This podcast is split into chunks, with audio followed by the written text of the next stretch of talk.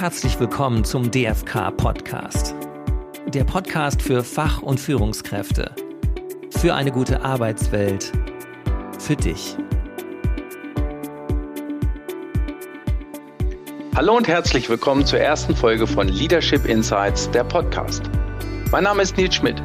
Ich bin Vorstand beim Berufsverband DFK, Verband für Fach- und Führungskräfte und werde mich in regelmäßigen Abständen mit interessanten Gästen über das Thema Führung unterhalten.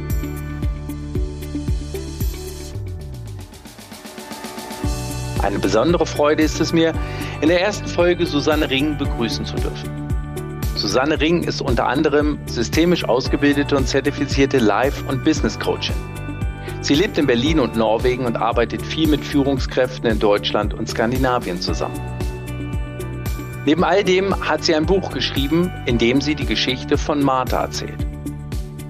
Was hat Martha mit dem Thema Führung zu tun, werden Sie sich vielleicht fragen. Berge, Trolle, tiefe Sehnsucht ist kein Führungsratgeber. Aber die Erlebnisse von Martha inspirieren und greifen auf viele Führungsstile zurück. Und genau über dieses Buch möchte ich heute mit Susanne sprechen. Herzlich willkommen, liebe Susanne. Hallo Nils, ich freue mich auch sehr. Ja, ganz toll.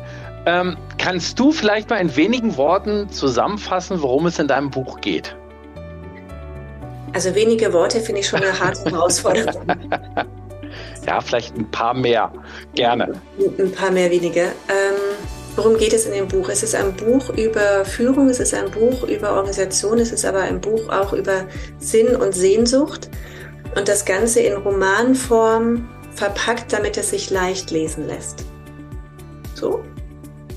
Ja, das äh, ist schon eine ganze Menge. Dann verrate ich einfach noch mal ein bisschen mehr, damit unsere Hörerinnen und Hörer auch, auch mehr wissen. Also ähm, ich habe das Buch auch gelesen und ich habe das Buch wirklich weggezogen, weil ähm, ich von Anfang an drin war. Und das Schöne an dem Buch, finde ich, ist es einfach, dass ich sehr viel aus dem Buch ziehen konnte im Führungskontext. Ähm, das passt ja auch gerade auch in die Podcast-Reihe und deswegen sprechen wir ja auch drüber, weil ähm, du ganz viele Sachen eingebaut hast. In die Hauptfigur und die Hauptfigur heißt Martha. Und wenn ich das nochmal mit meinen Worten sagen kann, also Martha äh, lebt in Berlin, kann aber, glaube ich, auch jede andere Stadt irgendwo auf dieser Welt sein und hat ein Startup gegründet mit einem eigenen Team und kommt dann auf einmal in diesen Trott als Führungskraft, als neue Führungskraft und ist irgendwann ausgebrannt. Und ich glaube, das kennen auch ganz viele, dieses Gefühl, ähm, nicht mehr weiter zu wissen. Und dann wird ihr geraten, nimm dir doch mal eine Auszeit. Und ähm, das macht Martha dann auch und äh, fliegt nach Norwegen. Und das Schöne ist einfach, dass man Norwegen ganz toll damit verbinden kann, äh, dass das Land, glaube ich, schon auch ganz viel den Leserinnen und Lesern noch gibt. Und fand ich, ich war dadurch, ich wäre vielleicht in jedem anderen Land hätte es auch geklappt, aber in Norwegen hat es noch besser geklappt, finde ich, um damit das, damit das gewirkt hat. Meine erste Frage ist, ähm, wie viel Susanne steckt denn in Martha drin? Ganz viel aber auch ganz wenig. Also es okay. ist wirklich so eine, so eine Mischung aus beidem. In, in Martha steckt auf jeden Fall mein dritter Geburtsname drin. Das heißt, ich heiße Martha mit drittem Namen. Ja. Ähm, und gleichzeitig bin ich nicht Martha. Ich bin nicht Martha, weil ich habe nie ein Unternehmen gegründet. Ähm, ich habe nie ein, ein Team in dem, vor, in dem Sinne aufgebaut und ich war auch noch nie so ausgebrannt, dass ich mir eine mehrwöchige Auszeit gönnen musste, sollte. Und gleichzeitig lebe und arbeite ich ja auch von Norwegen aus. Das heißt, das steckt auch in Martha. Und in Martha steckt auch die Sehnsucht nach, es muss doch auch anders gehen. Dieses Ausgebranntsein, dieses Hamsterrad, dieses, du hast es gerade Trott genannt, dieses Anstrengende von Führung. Das steckt auch in mir so, das muss doch anders gehen, das darf auch anders gehen und damit beschäftige ich mich halt sehr intensiv. Und Martha darf das auf ihrer Reise, auf ihrer Wanderung durch Norwegen erleben und erfahren, erspüren. Und du hattest ja auch gerade gesagt, in Norwegen klappt es noch besser. In Norwegen haben wir halt eine unglaubliche Weite zum Teil, eine Natur, die unglaublich schön ist. Und ähm, da ist ja auch der Untertitel vom Buch ne, diese äußere Weite, die dann zur inneren Freiheit führt. Und mhm. das ist halt das, was Martha in dem Buch auch erleben darf, diese Weite im Äußeren zu sehen und zu spüren und sich gleichzeitig mit sich selbst im Inneren zu beschäftigen, um halt aus diesem Hamsterrad rauszukommen, um halt in diese innere Freiheit zu kommen. Führung muss nicht anstrengend sein, es ist anstrengend, aber es kann auch anders sein, es kann auch anders gelingen und es kann sich auch freier anfühlen. Und ähm, das hängt natürlich auch mit dem zusammen, wofür ich stehe, wer ich bin, was mein Traum ist, was mein Wunsch an die Welt ist, wofür ich mich auch einsetze. Also von daher, es steckt viel in Martha, aber ich bin's nicht.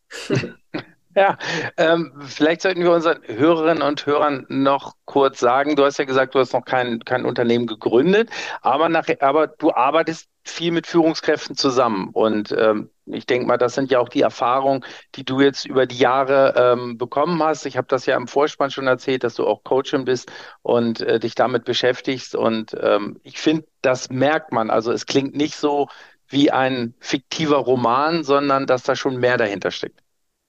Ja, ja, genau. Ich beschäftige mich halt, ähm, also ich habe früher auch ein Team geführt, ich habe früher auch ein Team geleitet, ich war Personalleiterin im Unternehmen und ähm, gleichzeitig habe ich mich halt, seit ich seit 2016 selbstständig bin, viel auch theoretisch damit beschäftigt, ähm, Ausbildung gemacht, Bücher gelesen, aber halt auch in meiner praktischen Arbeit mit Führungskräften, mit Organisationen viel auch nochmal darüber reflektieren können. Und das lernt Martha halt auf eine etwas leichtere Art und Weise, als äh, in ein Coaching zu gehen. Sie lernt es halt durch Gespräche mit anderen, über die Geschichten, die sie hört, über das, worüber sie selber reflektiert, Fragen, die ihr gestellt werden.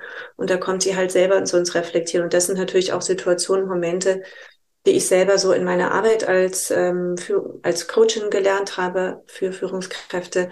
Und das ist halt das, was sich auch in dem Buch widerspiegelt, genau. Mhm. Ähm, meinst du, dass es in Deutschland viele weibliche und männliche Marthas gibt? Ja. gute, okay. ja, ja. Genau, ja. Ich glaube, dass halt wirklich ähm, gerade auch in den letzten Jahren, also bedingt natürlich auch nochmal durch Corona, aber auch schon vorher, ähm, Schwierigkeiten haben, sich in der Führung zu positionieren und äh, Schwierigkeiten haben, all diese Anforderungen, die inzwischen auch gestellt werden an Führungskräfte, unter einen Hut zu bekommen. Das heißt, auf der einen Seite für den Erfolg des Teams, für ein Unternehmen verantwortlich zu sein, gleichzeitig aber auch für die Menschen. Die Ansprüche der Menschen, der Mitarbeitenden hat sich ein Stück weit verändert, ist auch größer geworden. Ist aus meiner Sicht auch zu Recht größer geworden. Wir wollen nicht mehr nur zur Arbeit gehen, um zu arbeiten, sondern wir wollen einen Sinn darin sehen, aber jetzt nicht im übergeordneten Sinne, sondern die sinnvolle Arbeit leisten, nicht nur irgendwas stumpf abarbeiten. Wir wollen mhm. mitreden, wir wollen gestalten, wir wollen kreativ da rein, dabei sein. Und gleichzeitig braucht es das aber auch. Es braucht unsere Kreativität, es braucht unser Mitdenken, es braucht unser Mitgestalten. Das heißt, die Führungskraft, die früher halt per Command und Control geführt hat, die braucht es heute zum größten Teil gar nicht mehr, sondern es braucht die Führungskraft, die eher auf Augenhöhe das Team befähigt. Und das sind ganz andere Herausforderungen, die uns heute begegnen als früher. Und von daher sind es schon genau diese Dinge, die Führungskräfte heute beschäftigen. Und deswegen gibt es viele Marthas, egal ob männlich oder weiblich mhm. oder ganz anders gelesen. Ja. Ja, also mich hat es auch angesprochen, obwohl die Figur weiblich war, aber sie ist halt so geschrieben, dass es jeder, jeder sein könnte, ähm, fand, fand ich ähm, sehr schön. Und auch viele Fragen, ähm, die Martha sich im Buch im Laufe der, der, der, der Wanderung stellt, kam mir auch bekannt vor. Ähm, sie fragt sich irgendwann, wann habe ich genau den Spaß verloren? Ähm, wann ist es eigentlich so schwer geworden?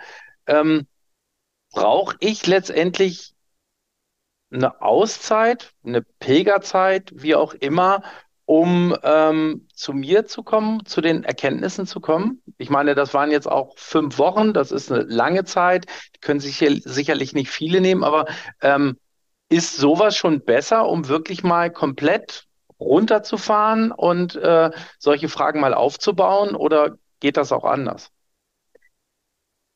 Vermutlich geht es auch anders, aber es ist die Frage, wie sehr das äh, genannte Hamsterrad einen schon gefangen hält. Mhm. Und in dem Moment, wo ich in einem sehr stressigen Alltag bin, so wie Martha das ist, ist es ja schwierig, sich mit sich selbst zu beschäftigen. Dazu ist einfach die Zeit nicht. Ähm, und wenn ich dann um 18 Uhr gehetzt in irgendein Coaching gehe, da kriege ich drei Fragen gestellt, habe irgendeine kleine Erkenntnis, die ist um 19.30 Uhr schon wieder vergessen, weil ich meine E-Mails gecheckt habe und die neue Hilfsbotschaft gelesen habe. Mhm. Von daher ist es halt, je stressiger es ist, desto besser ist tatsächlich eine Auszeit, um wirklich mal rauszukommen und wirklich mal den Kopf frei zu bekommen. Fünf Wochen ist wirklich maximaler Luxus, den, den Martha sich da gönnen darf. Und ist natürlich auch bedingt, dass der, den Weg, den sie geht, den Pilgerweg durch Norwegen, der ist halt so lang, da braucht man so viel Zeit. Und man kann aber den auch in Etappen laufen, man kann auch andere Sachen machen, andere gehen ins Schweigekloster. Ähm, aber dieses in sich selbst eintauchen und sich mit sich beschäftigen, ist was anderes als der klassische Urlaub. Und äh, mhm. wirklich mal alleine zu sein, wirklich mal für sich zu sein, ist tatsächlich nochmal was anderes, als mit Partner, Partnerin, Familienurlaub zu fahren, wo man ja auch immer in Aktion ist, immer irgendetwas macht. Und da ist halt das Schöne am Wandern, man bewegt sich, man kommt voran, gleichzeitig wird der Kopf frei und die Gedanken fangen an, sich zu bewegen. Die kommen auf der einen mhm. Seite zur Ruhe, dieser Strudel, dieser tägliche hört so ein bisschen auf, weil man ja einen Abstand hat zur Arbeit. Und da entsteht Raum für Neues, da entstehen Raum für neue Gedanken. Deswegen ist halt dieses Wandern dabei total schön. Ja. Ja, und ich glaube auch normalerweise auch im Urlaub, das Handy ist immer dabei und das ist die Ablenkung. Das äh, war auch im Buch schön zu lesen. Das Handy war ja komplett weg und die Kommunikation fand ja mit anderen Menschen statt, um komplett neuen Input zu kriegen von komplett oder ganz unterschiedlichen Menschen. Das muss man auch sagen. Die waren, die hatten ja alles, waren das alles andere Charaktere aus anderen Ländern, die ihre Erfahrungen eingebracht haben. Ähm, fand ich auch sehr interessant. Ja, und das ist halt das, was einem tatsächlich beim Wandern begegnen kann. Komplett andere Menschen aus anderen, äh, aus anderen Gegenden, aus anderen Lebenssituationen, dass man auch wirklich mal aus seiner Bubble rauskommt. Mhm weil wir bewegen uns ja ähm, in einer Lebensbubble, umgeben uns mit Menschen, die vermutlich ähnlich sind oder ähnliche Lebensphilosophien vielleicht haben. Und äh, in sozialen Medien sind, hängen wir in einer Bubble drin, aber wirklich mal rauszukommen, was anderes zu sehen, was anderes zu, zu erleben, auch das kann ja schon das äh, Hirn öffnen und dann mhm. mal Gedanken frei, freilassen. Ja. Ich meine, so kommen ja dann auch die anderen Führungsstile rein, die, die du in das Buch bringst. Ähm, einer ist, da hatten wir äh, äh schon vor, ich glaube vor einem Jahr, vor genau einem Jahr drüber gesprochen, über Tide Lose Tide. Ähm, das ist ja ein norwegischer Ansatz. Ja. Kannst du dazu nochmal was sagen? Ja, ich habe ja Tide Lose Tide tatsächlich ähm, bei LinkedIn bei meiner Recherche entdeckt. Was gibt es denn für Führungsarten, für Führungskonzepte in Norwegen? Dadurch, dass ich halt hier inzwischen viel Zeit verbringe, hat es mich natürlich interessiert, wie machen das die hier? Und ähm, bin auf diesen Ansatz gestoßen, der aus der agilen Arbeitswelt tatsächlich kommt. Das heißt, er ist aus der agilen Arbeitswelt entlehnt und dann auch nochmal weiterentwickelt worden, ist aber nicht ganz so starr, wie es vielleicht ein Scrum ist, wo es sehr harte Regeln gibt, wo es einen sehr starken ähm, Prozess gibt, wo es sehr ex explizite Rollen gibt, wer macht was. Titleist Tide also ganz kurz und knapp erklärt, teilt, sei klar in dem, wo es hingehen soll, sei klar im Ziel und stimm dich da sauber mit dem Team ab. Los, gib dem Team Freiraum, auf das Ziel hinzuarbeiten, aber geh nicht in das Wie rein, bestimme vorher das Was. Und hinten raus nochmal zu gucken, was war denn der Effekt, den wir erreicht haben? Haben wir durch das, was wir gemacht haben, was wir getestet haben, was wir ausprobiert haben, das erreicht, was wir erreichen wollten? Und was haben wir auf dem Weg gelernt? Und das aber so ganz kurz und knapp ähm, skizziert. Und das ist etwas halt auch, was Martha in dem Buch sich erarbeitet, so ein Stückchen. Mhm. So könnte man anders führen, so könnte man anders arbeiten, so entsteht Raum zum Atmen für das Team, aber auch Raum zum Atmen für sich als Führungskraft. Dass man nicht mehr in dieses Wie reingeht, dass man aus dem Micromanagement rauskommt und mhm. wirklich mhm. Raum lässt für das Team bei gleichzeitiger Kontrolle. Aber woran arbeiten Sie denn gerade? Und das mhm. ist ja das, was so Führungskräfte beschäftigt heißt loslassen, Chaos heißt loslassen, Freiraum, Anarchie, so ist es ja gar nicht, sondern es braucht diese Rahmenbedingungen und die schafft halt Teillosigkeit, weil wir vorne einen Teil haben und hinten einen Teil haben, wo die okay. Führungskraft nah dran ist, dem Team aber Freiraum geben kann. Mhm. Ähm, in, in dem Buch ähm, habe ich so das Gefühl gekriegt, dass die Norweger da komplett anders drauf sind. Gibt es das in Norwegen nicht? Gibt es da kein, gibt es da Burnout? Gehen die Norweger nach Spanien, um zu pilgern? Oder wie, wie machen die das? Also es klingt wirklich in, und ich habe auch so den, den, den Eindruck, äh, meine, war vor, vor ganz, ganz, ganz, ganz, ganz vielen Jahren mal in Norwegen. Ähm, sind die Leute da lockerer drauf? Nehmen die das alles ein bisschen, ja, mehr easy als, als in Deutschland? Ja und nein. Also es gibt eine andere, entspanntere Lockerheit im Umgang. Es ist ja auch eine reine Du-Kultur. Es, ähm, es herrscht viel Vertrauen miteinander und mhm. untereinander. Das heißt, wir haben hier in Norwegen tatsächlich eine vertrauensbasierte Kultur, die dadurch entstanden ist, dass man sich gegenseitig helfen musste. Das heißt, dieses gegenseitig Unterstützen, anders hätte das Volk ja nicht überleben können. Mhm. Und gleichzeitig gibt es aber auch eine strenge Erwartungshaltung an die Menschen, wie sie sein sollen, weil sie ansonsten aus der Gemeinschaft ausgeschlossen werden. Und äh, das kann tatsächlich zu enormen Stress führen, zu psychischen Stress führen und äh, sorgt leider, und das ist äh, die Downside, die, die dunkle Seite der Medaille, zu extrem hohen Suizidraten in Norwegen. Oh, okay. Und ähm, das ist halt etwas, was bei all dem, äh, Norwegen ist so schön und locker, von uns selten betrachtet wird. In Organisationen haben wir tatsächlich inzwischen beides, dass es auf der einen Seite sehr hierarchisch geführte Organisationen noch gibt und Unternehmen, ähnlich wie bei uns in Deutschland auch. Und wir mhm. haben aber auch Unternehmen, Organisationen, die halt schon mit diesen agilen Prinzipien arbeiten, viele, die mit Tight Lose Tight arbeiten, wo halt genau das reinkommt. Aber auch das wird in Norwegen Stück für Stück eingeführt, genauso wie in Deutschland. Also die haben nicht dieses per se in Organisationen, alles ist entspannt und äh, alle arbeiten ähm, cool und easy miteinander, nur weil sie sich duzen. Mhm. Das heißt, sie haben genau diese Herausforderung, ähm, wie wir sie auch haben, diesen Übergang von ähm, altem Führen hin zu neuem Führen, diesen Über Übergang von hierarchischen Strukturen hin zu ähm, flacheren Strukturen. Das erlebe ich tatsächlich auch. Ich arbeite inzwischen auch mit norwegischen Organisationen zusammen. Ähm, das kann eine Polizei sein, das kann eine klassische Bank sein, das kann aber auch Einblicke sein, wie die norwegische Kirche funktioniert. Und äh, die haben ähnliche Strukturen, wie wir sie auch vorfinden in Deutschland. Also so weit weg sind wir gar nicht voneinander. Ganz spannend. Okay. Ne? Ähm, findet da auch gerade der Umbruch statt, der jetzt seit 2020 in, in, in Deutschland stattgefunden hat durch die Pandemie, ja. ähm, dass viele Gewohnheiten aufgebrochen werden. Ist, ist das auch vergleichbar zu Deutschland? Ja. Ja, das ist tatsächlich auch vergleichbar, dass sich halt durch das mobile Arbeiten, durch das virtuelle Arbeiten viel verändert hat, dass halt auch dieses zurück ins Büro diskutiert wird, aber auch nicht äh, gemacht werden soll. Aber es gibt da auch solches und solches, dass Remote-Arbeiten auch diskutiert wird. Wir haben hier in Norwegen auch das Thema Landflucht ab in die Städte, weil es halt mhm. auf dem Land für junge Menschen kaum noch was gibt. Das heißt, da kommt natürlich das mobile Arbeiten, trägt dann wieder dazu bei, dass, ähm, dass die ländlichen Regionen gestärkt werden und die halt hier inzwischen auch mit Coworking Spaces arbeiten, experimentieren. Hier ist es halt ein bisschen schwieriger, weil generell die Population halt dünner besiedelt ist. Ne? Also mhm. das Land ist viel, viel größer und dat, hat dafür aber viel, viel weniger Menschen. Und ähm, deswegen haben wir auch diese schöne Natur hier, diese schöne Weite, ähm, weil weniger Menschen da sind. Aber letztendlich haben halt durch diesen Umbruch in der Gesellschaft auch, ähm, was Schulen angeht, hat hier genauso stattgefunden. Auch wenn das Land viel stärker digitalisiert ist, haben sie die ähnlichen Herausforderungen. Mhm. Ähm, zurück zum Buch. Ich habe einen ganz tollen Ansatz ähm, von Live mitgenommen. Das ist ein Norweger, den äh, Martha trifft. Und der hat ihr gesagt, ähm, weg von ähm, hinzu. Genau. Bedeutet das, ähm, dass ich mich von Einstellungen, von Gewohnheiten, von, von Dingen trennen muss, um, um mein neues Ziel, was ich irgendwann festlege, ähm, zu erreichen? Ist das weg zu oder, äh, oder, oder äh, weg von hinzu? Sorry.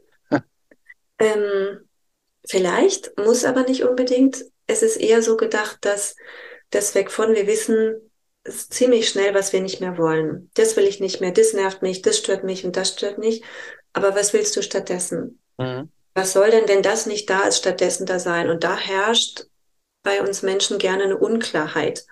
Und wenn das aber nicht klar ist, wenn wir nicht wissen, wohin wir eigentlich wollen, was unser Hinzu ist, was wir stattdessen wollen, wie können wir denn das Alte loslassen, wenn wir das Neue noch gar nicht definiert haben? Und das ist halt das, was äh, Leif der Norweger zu Martha sagt. Ja, was ist denn dein Hinzu? Und mhm. was ist dein Weg von? Kein Stress mehr, Hamsterrad, das scheint ja klar zu sein. Aber was ist dein Hinzu? Das ist halt so die erste Frage, die bei ihr so reinklickert in die Gedanken, ja, was soll denn da sein? Keine Ahnung. Und dann ist ihr erster Gedanke, na, Erfolg. Ich will erfolgreich sein mit meinem Unternehmen. Dann merkt sie aber, dass das relativ dünn ist mhm. und dass es hier gar nicht wirklich um Erfolg geht, weil das fühlt sich nicht echt an. Das fühlt sich nicht so an, als ob das das innere Erstrebenswerte sein soll. Noch mehr Geld, noch mehr Erfolg. Ähm, um halt eher in dieses Innere hinzuzukommen. Wohin will ich denn als Mensch? Wohin möchte ich denn als Martha? Was ist das eigentliche, die eigentliche Sehnsucht, die mich antreibt, ähm, was ja auch Teil des, Teil des Titels ist, ne? wo halt mhm. halt die innere Sehnsucht sie hintreibt. Und das halt rauszufinden, wenn ich weiß, ähm, was mein Hinzu ist, dann kann ich meinen Weg gestalten, dann kann ich Entscheidungen treffen, dann weiß ich auch, was ich loslassen kann, um das Neue, um dem Neuen mehr Raum zu geben um auch Gewohnheiten zu verändern. Ja. Mhm. Ähm, hätte Martha das alleine auch so mitgekriegt oder kriege ich das alleine raus? Ich glaube, über Nachdenken und Reflektieren kannst du das auch rauskriegen. Du musst nur die richtigen Fragen dir auch stellen. Und die hat sich Martha ja nicht gestellt. Die hat ihr ja niemand gestellt. Für sie war ja nur Arbeiten, Arbeiten, Arbeiten, mhm. die nächste Finanzierungsrunde, klassisches Startup-Thema. Ähm, jetzt einfach mal rauskommen, ein paar Wochen Batterien auftanken und dann geht's halt weiter. Mhm. Das war ja eigentlich ihr Plan gewesen, mit dem sie gestartet ist. Mal ein bisschen Batterien aufladen, hätte nicht ein Ostseewochenende auch gereicht. Ne? Die Frage hat sie sich gestellt. Und äh, dann so weitermachen wie vorher. Aber sich dann die Fragen zu stellen, ist das vorher wirklich das, wo du wieder hin willst oder willst du nicht woanders hin? Diese Frage mhm. hat sie nicht gestellt. Und wenn du es schaffst, dir diese Fragen auch zu stellen, dann kommst du da bestimmt auch alleine hin. Aber du musst halt diese Fragen haben. Ne? Also ohne diese Fragen mhm. kommst du nicht ins Reflektieren. Darum geht's halt. Ja gut, ich glaube auch, dass es nachher vielleicht einfacher ist, sich auch mit ganz anderen Leuten auszutauschen und das halt bei auch bei diesen bei bei diesen Pilgerreisen auf jeden Fall ja Bekanntschaften entstehen und auch unterschiedlichste Leute, die Fragen stellen, auf die man so nicht gekommen ja. wäre. Also ich glaube auch, dass das macht sicherlich viel aus. Ähm, ja. Als jetzt alleine mit sich zu sein, obwohl da gibt sich garantiert auch eine ganze Menge. Da ergibt sich bestimmt auch eine ganze Menge, wobei Martha natürlich äh, sehr kuratierte Menschen getroffen hat, die ich sehr kuratiert habe. ja, klar. deren Fragen ich kuratiert habe. Natürlich. Und ähm, das ist immer die Frage, wie man dann im echten Leben begegnen würde. Ob äh, da wirklich dann ähnliche Fragen kommen und ähnliche Gespräche und ähnliche Reflexionen. Also da hat Martha natürlich verdammt Glück gehabt, ähm, über, über die Kuration ihrer Wanderbegleitungen. da haben auch alle Leserinnen und Leser Glück gehabt, dass genau diese Person aufgetaucht ist. Wie in jedem, wie in jedem guten Film ist das, ist das auch so. Aber oftmals gibt es das ja wirklich, dass genau diese Person und höchstwahrscheinlich ähm, wäre sie ja zu ähnlichen Ergebnissen mit anderen Fragen gekommen, höchstwahrscheinlich. Ja, wichtig ist halt ähm, da die Offenheit und das war ja am Anfang bei Martha auch nicht so wirklich gegeben. Da war sie am Anfang auch nicht so offen, ähm, sich Fragen zu stellen, überhaupt die Lust zu haben, andere Menschen kennenzulernen, mit denen ins Reden zu kommen. Mein Gott, was will ich denn? Ich bin hier nur zum Wandern, was soll ich mit denen quatschen? Und da wirklich mit einer offenen Neugier reinzugehen, sich die Geschichten der anderen auch anzuhören, wirklich mal zuzuhören und ähm, zuhören, um wirklich zu lernen und nicht zuhören, um zu antworten und ähm, da halt wirklich einzutauchen, auch mal in das Leben der anderen, in die Geschichten der anderen, um zu gucken, was macht es mit mir und was kann ich von dem, was ich da gehört habe, auf mich wiederum transferieren. Und das ist ja auch schon mal ein schöner Reflexionsprozess, der einen schon dazu leiten kann, was kann ich aus den Geschichten der anderen für mich mitnehmen? Welches Scheibchen will ich mir rechts und links da abschneiden? Mhm. Ich habe noch eine Szene aus dem Buch, da trifft Martha Wuschelkopf. Und ähm, das, das fand ich ganz gut, weil ähm, er spielt Ukulele und sie hat früher mal ein Instrument ge gespielt und sagt dann auch, es wurde sehr viel kritisiert und da hat sie die Lust dran verloren, probiert es dann aus und er lässt sie machen. Und nachher in der Unterhaltung ähm, kommt es dann auch, dass er sagt, es viele verlieren den Spaß, weil sie viel zu schnell kritisiert werden. Macht das so, macht lieber so. Und sie dürfen sich nicht ausprobieren. Ähm, ich denke, das kommt ja sicherlich auch aus einer Erfahrung heraus, die du auch aus Gesprächen hast. Ähm, wird, und ich gehe jetzt einfach mal auf, auf, auf Deutschland, wird in Deutschland in den Unternehmen ähm, zu schnell kritisiert und damit Elan genommen, Kreativität und auch Spaß äh, an der Arbeit? Also ich, ich, kann jetzt natürlich nicht für alle Unternehmen sprechen, Klar. aber das, das, das, was ich beobachte, ich habe übrigens, dieser Teil der Geschichte ist tatsächlich wahr. Ich habe tatsächlich früher wirklich mal als Kind Querflöte lernen wollen. Und es, es ist genauso geendet, wie Martha das äh, erlebt hat, also wie es im Buch beschrieben ist. Das heißt, da steckt ein bisschen Susanne drin in dieser Querflötgeschichte. Ähm, ich finde halt, wo, der, der Raum zum Experimentieren, der Raum zum sich selber ausprobieren wird unterschiedlich gestaltet und er wird manchmal zu, zu weit gestaltet.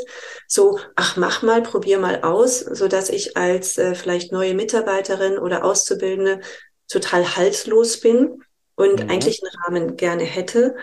Oder er wird so eng gesteckt, ähm, dass ich gar nicht mehr ins freie Arbeiten komme, weil dann dieses Micromanagement kommt, wo dann in diese Art und Weise, wie ich es mache, reingekrittelt wird.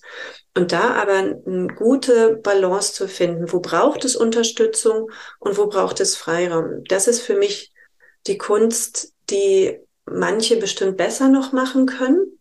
Und da halt eher auf die Ergebnisse, Ergebnisse vorher zu definieren. Okay, was ist denn aus Kundensicht wirklich relevant? Welche Ergebnisse sind uns wichtig? Was wissen wir schon über den Kunden? Ähm, was wir in die Entwicklung von Produkten, in die Entwicklung von Texten oder was es auch immer dann ist, was wir tun, ähm, mit reindenken können, dass ich halt einen Rahmen habe, eine Orientierung habe, woran ich mich richten kann, um dann so ein bisschen auszuprobieren und gleichzeitig aber diesen, diesen Effekt hinten raus wieder zu haben und, und was hat davon hat funktioniert und das davon ist wirklich gut und woran müssen wir noch weiter arbeiten. Das fehlt dann wiederum auch sehr oft. Und deswegen, dadurch, dass wenn vorne nichts klar ist, mhm. dann gehe ich, arbeite ich natürlich in die falsche Richtung und dann wird mir gesagt, ja, das ist aber jetzt Quatsch, Susanne gewesen. Und ab jetzt gucke ich dir genau auf die Finger, dass du es richtig machst. Ja, dann geht die Motivation flöten. Und wir haben halt in der Motivationstheorie dieses ähm, Themen ähm, ähm, Autonomy, Mastery, Purpose. Das ähm, ist von Daniel Pink auch mitentwickelt worden in Studien, dass halt Autonomie und Selbstbestimmung dieses ich will besser werden, ich möchte besser werden, aber ich brauche auch den Sinn dahinter, dass das drei Faktoren sind, die uns motivieren. Und wenn diese drei Faktoren massiv begrenzt werden, dann entsteht Demotivation. Mhm. Und wenn wir das halt beobachten, in der Führung, in den Organisationen, haben wir auch schon wieder die Stellschrauben, wo es ein bisschen mehr Weite braucht. Und äh, darauf ist halt auch dieses Ukulele äh, Wuschelkopf-Szene ähm, geschrieben. Dieses, ähm, wir wollen besser werden, Mastery. Ich brauche aber auch den Sinn. Wo soll es denn hingehen? Ah, ne, die Melodie soll dann so und so klingen. Und ähm, das, ja, dann entsteht auch Motivation. Mhm. Es kommt, kommt auch in der Szene so rüber, konnte ich gut nachvollziehen, ging mir auch früher so bei Sachen, die ich machen musste und wo ich halt auch keinen Sinn gesehen habe und dann mit der Verbesserung und zu früher Kritik, dass das viel ähm, kaputt machen kann, einfach, wenn man, wenn man zu, zu schnell da reingeht. Aber auch stimmt, wenn die Freiheiten zu groß sind, bringt es genauso wenig. Ja, dann weiß ich ja auch nicht, in welche Richtung ich arbeiten ja. soll oder üben soll oder lernen soll. Ja, mach einfach mal ja, dann ist die grüne Wiese zu groß einfach. Mhm. Ja. Ähm, Freiheit, Innehalten, Veränderung. Ähm, das sind so drei Begriffe, ähm, die, die, die Martha mitnimmt, die sie nachher auch anhand von drei Gegenständen bei sich, bei sich führt. Ähm, können sich das Führungskräfte erlauben? Freiheit, Innehalten, Veränderung? Ich Oder? mir, dass, äh, dass es gar nicht ums Erlauben geht, sondern dass sie das ähm, in sich tragen, weil in dem Moment, wo man nicht innehält zum Reflektieren, geht ja sehr, sehr viel verloren. Und das ist aber häufig leider der Zeit geschuldet, dass Führungskräfte sich zu wenig Zeit nehmen, zu wenig Zeit nehmen können, um wirklich mal innezuhalten, zu reflektieren, das Ganze mal von der Meta-Perspektive zu betrachten, um dann halt Veränderungen anzustoßen, um in Veränderungen zu gehen, Veränderungen zu initiieren. Und äh, so wie Wuschelkopf das ja auch äh, in der Szene gesagt hat, so am System zu arbeiten, was ich ja auch sehr vertrete. Und das kann ich aber erst, wenn ich wirklich aus der Metaperspektive heraus nochmal auf mein Team schaue, auf meine Organisation gucke, um, um zu schauen, was läuft denn da schief. Nicht aus der psychologischen Brille, was machen die Menschen falsch, sondern wo habe ich Strukturen geschaffen, die ein ähm, nicht so günstiges Verhalten erzeugen. Und wenn ich da nicht innehalte, reflektiere, um da die Veränderung hervorzubringen, dann arbeite ich nicht mehr richtig in der Führung und mhm. dann lasse ich eher geschehen. Und dafür braucht es halt. Und Freiheit ist natürlich ein Ding von Martha, weil sie wünscht sich diese innere Freiheit. Und ähm, das ist natürlich sehr individuell, aber das ist ein Wert, den sie inne hat, den müssen die anderen nicht haben. Okay. Aber grundsätzlich ist es ja schon ganz wichtig äh, und mittlerweile ja auch möglich. Ich glaube, vor, vor vielen Jahren hätte es keiner gemacht.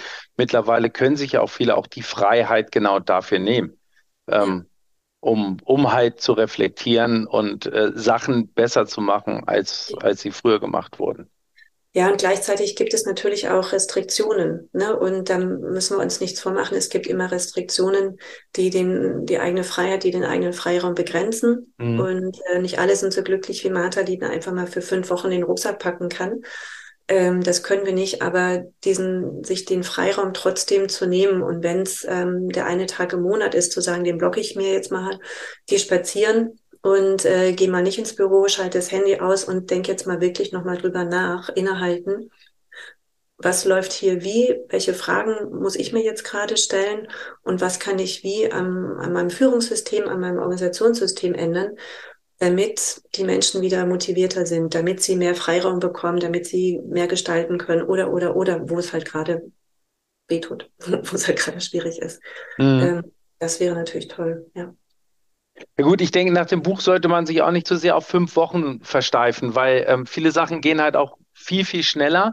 Und ähm, wie du ja auch gesagt hast, dann nehme ich mir da mal einen Tag frei und ich muss natürlich auch nicht unbedingt pilgern, aber ähm, vielleicht einfach mal Situationen suchen, in denen ich mich auch mit anderen austausche, die nicht in meiner Bubble sind, was du ja auch meintest. Wir sind täglich in der Bubble und erfahren dann ja immer den Zuspruch, den wir gerne hören und weil wir uns mit den Leuten natürlich auch gerne umgeben.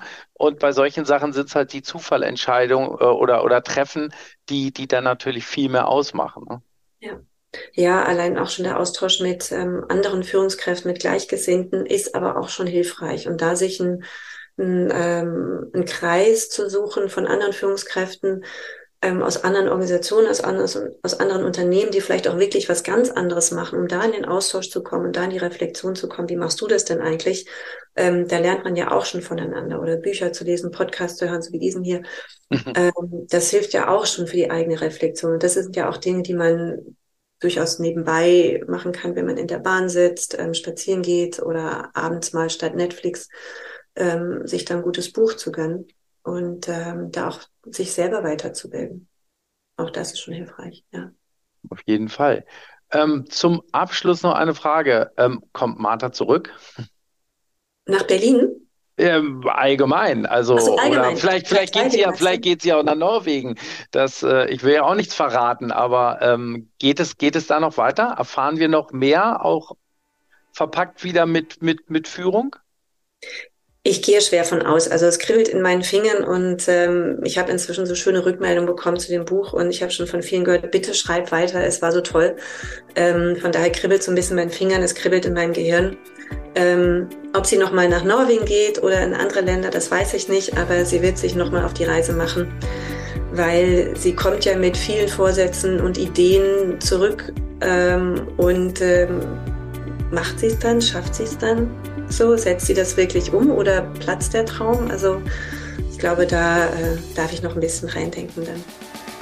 Schön, also ich freue mich, ähm, weil das Buch halt, es ist kein Lehrbuch und das macht die Sache schön. Das ist ein Buch, das man abends lesen kann oder auch mal am Wochenende nachmittags, um den Kopf frei zu kriegen und trotzdem, also ich habe trotzdem viel aufgenommen, ohne dass ich jetzt äh, so das klassische Buch, Sachbuch in der Hand hatte. Und das macht die Sache, finde ich, nochmal einfacher, auch zum, zum drüber nachdenken.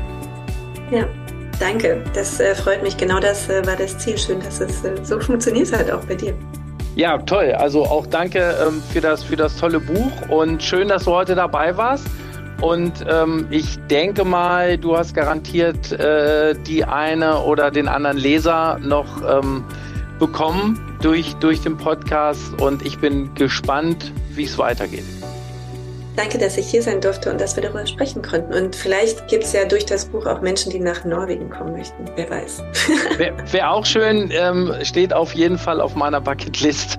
Also werde ich, ob ich den Weg wandere, weiß ich nicht, aber ähm, ich habe richtig Lust gekriegt auf das Land, muss ich auch ja. sagen.